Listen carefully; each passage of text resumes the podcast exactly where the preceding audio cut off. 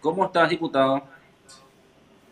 Muy bien, muy buenas tardes. Un saludo especial para usted y estamos acá a las órdenes. Vos sabés que eh, antes de entrar en la entrevista, eh, como yo cubro Cámara de Diputados, eh, recuerdo aquel la intervención que vos tuviste en la plenaria cuando creo que la gente de Patria Quería y otros partidos habían, le habían calificado al PLRA de segundones. ¿Te acordás de eso, diputado? Sí, me recuerdo, sí, no hace mucho.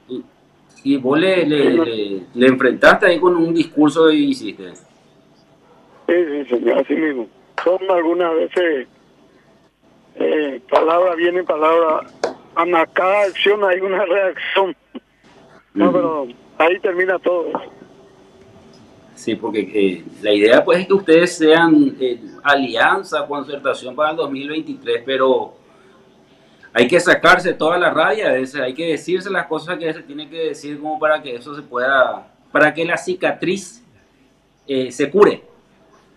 Así mismo, no, siempre estamos en algunas cosas de acuerdo, en otras cosas no, pero son diputados, colegas que también tienen su pensamiento y también tienen su, su diferencia, pero si queremos llegar a poder tenemos que comenzar a construir todos juntos y ver la posibilidad de unirle a toda la oposición o a la gente que se quiera unir, presentar un candidato, elegir un candidato en el mecanismo y de esa forma tener la confianza de la gente y llevar un presidente que pueda serle útil a toda la sociedad paraguaya. Así es. Quique.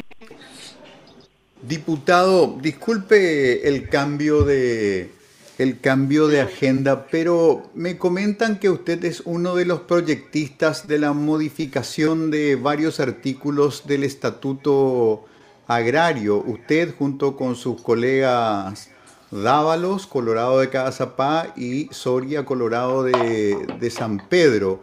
Y levantando mucha preocupación el texto propuesto para el artículo 88 que dice, y me permito leerlo muy rápidamente, artículo 88, ocupantes de inmuebles rurales patrimonio del organismo de aplicación, o sea, del INDERT.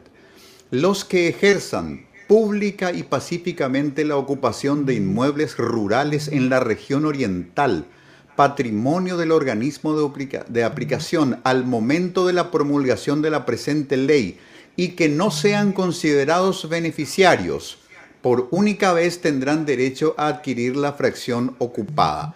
La redacción de este artículo, señor diputado, es considerada por quienes eh, critican el alcance de, este artículo y de esta modificación como una compuerta para lavar los pecados del, del estronismo que arrasó con, tierras privadas y tomó tierras públicas y la convirtió en tierras particulares.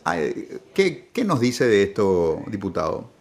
Bueno, en primer lugar, hubo varias correcciones que se hizo ahí en dentro de la plenaria pero la intención, por lo menos, la intención nuestra no, no es para lavar tierra del, del extremismo, sino hay gente que están ocupando, ya, eh, gente campesina que están ocupando y que nunca pueden tener la posibilidad de tener su su el, su título como se dice comúnmente en ese sentido nosotros planteamos eso, pero no en el sentido que y, que, plantean ustedes, pero y ese se tenía que ir en el Senado, seguramente si hay alguna sugerencia mejor van a van a corregir y viene nuevamente en diputados. Correcto, diputado, pero más allá de la intención o de los beneficiarios en lo que ustedes pensaron, bien podrían venir los otros y apelando al derecho que habilita esta, este proyecto una vez promulgado como ley, también tendrían los mismos, los mismos derechos. Sí. y posiblemente pudimos haber, no pudimos haber equivocado con los asesores. Por eso la Cámara Revisora, que es la Cámara del Senado, si nos indica o corrige, a venir y vamos a tratar de producir una ley que pueda ser útil a la gente que más necesita, realmente. Luisito, te, leo de vuelta el, texto para que te integres en la conversación. Artículo 88, ocupantes de inmuebles rurales patrimonio del organismo de aplicación, o sea, del INDERT.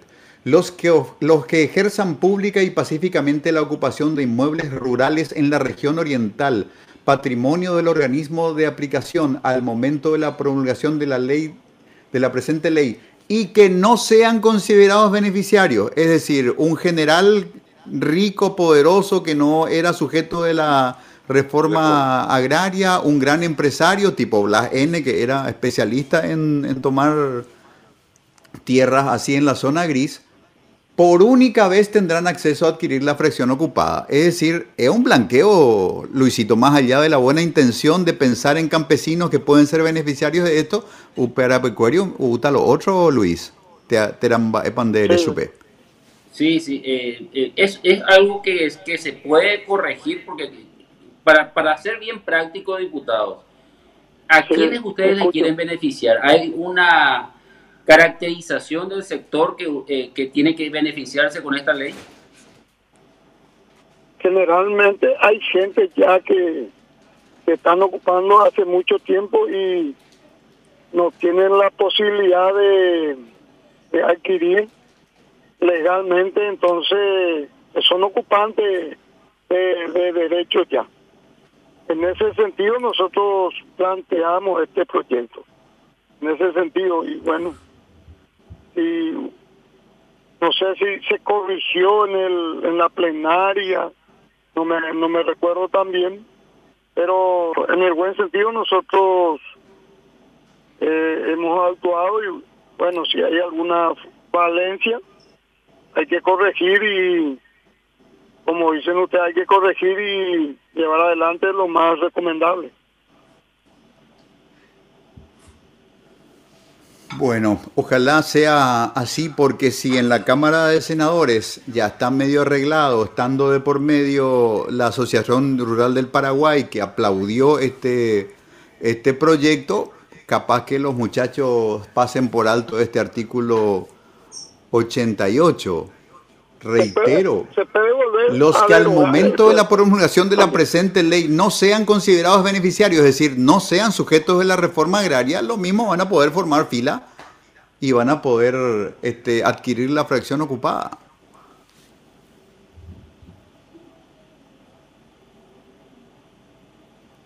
Sí.